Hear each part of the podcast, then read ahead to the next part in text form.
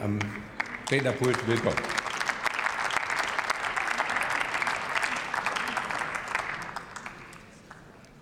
Sehr geehrter Herr Präsident, meine sehr geehrten Damen und Herren, liebe Frau Wehrbeauftragte, als eine der ersten Redner dieser, dieser Debatte erlauben Sie mir zu erinnern noch einmal an die Leitlinien der deutschen Bundesregierung für das Engagement im Ausland. Krisen verhindern, Konflikte bewältigen, Frieden fördern. Mit unserer Beteiligung an der Mission EUM-PM Niger verfolgen wir diese Leitlinien. Was heißt das aber ganz konkret?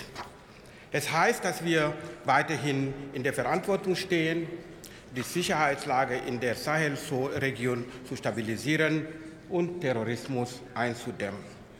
Es heißt aber auch, dass wir die Streitkräfte in Niger bei Kapazitätenaufbau unterstützen, damit das Land wieder eigenständig für ausreichend Sicherheit sorgen kann.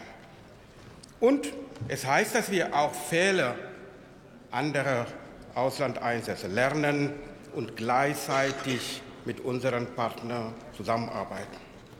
Wir haben unsere Schlüsse aus Mali gezogen und diese in das neue Mandat einfließen lassen.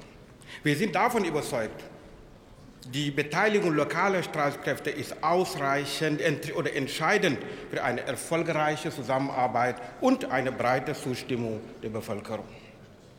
Die Hauptlast darf nicht mehr bei einem einzigen internationalen Truppenführer liegen.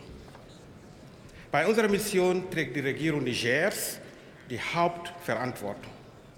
Wir stehen beratend zur Seite, unterstützen bei technischer Ausbildung von Streitkräften und Gesundheitsversorgung. Ich möchte an dieser Stelle hervorheben, die Regierung Niger will uns hier ausdrücklich, ich denke, das wurde auch von meinen Vorrednern auch deutlich gesagt, und das ist was Positives.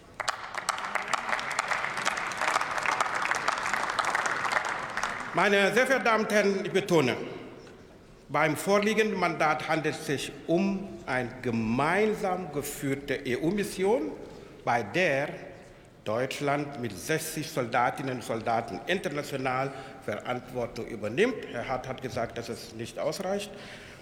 Man kann darüber vielleicht so diskutieren, aber aus heutiger Sicht denke das ist ein vernünftiger Einsatz. Und mit dieser Mission verfolgen wir von Anfang an klar abgesteckte realistische Ziele, die sich an den Bedarfen Nigers orientieren. Ich möchte an dieser Stelle herzlichen Dank sagen an unsere Soldatinnen und Soldaten, die wirklich für uns im Einsatz sind, die eine hervorragende Arbeit leisten.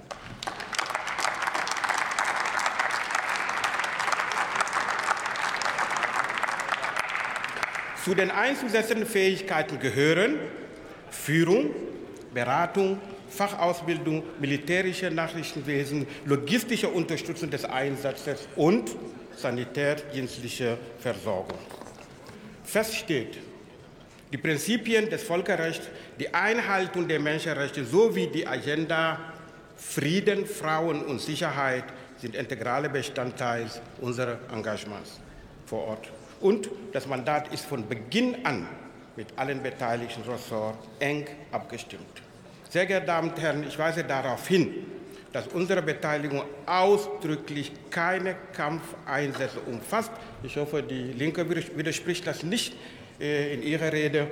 Äh, das muss man aber an der Stelle wirklich betonen, weil das immer in den Diskussionen kommt. Vielmehr ist die Weiterentwicklung ziviler Sicherheitsstrukturen eine wichtige Säule unseres Engagements. Deshalb beteiligen wir uns mit in Niger seit 59 Jahren entwicklungspolitisch in Niger sind wir einer der wichtigsten Partner des Landes. Ich denke, das ist ein sehr wichtiger Beitrag für unsere Arbeit in Niger.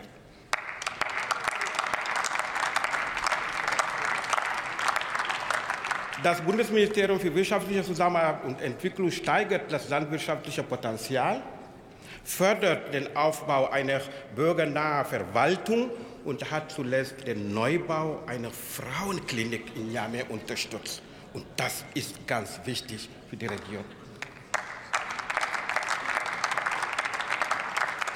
Meine Damen und Herren, diese Arbeit lässt sich allerdings nur dann fortsetzen, wenn zivile Sicherheit gewährleistet werden kann.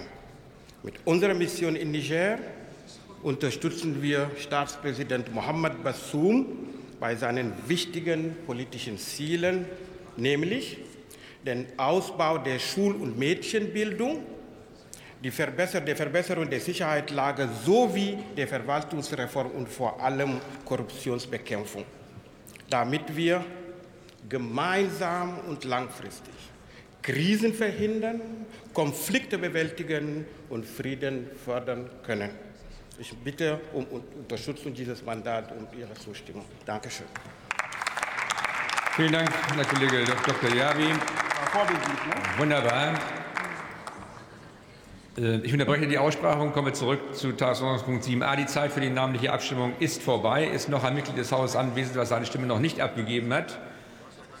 Das erkenne ich nicht. Dann schließe ich die Abstimmung und bitte die Schriftführerinnen und Schriftführer mit der Auszählung zu beginnen. Das Ergebnis der Abstimmung wird Ihnen später bekannt gegeben werden.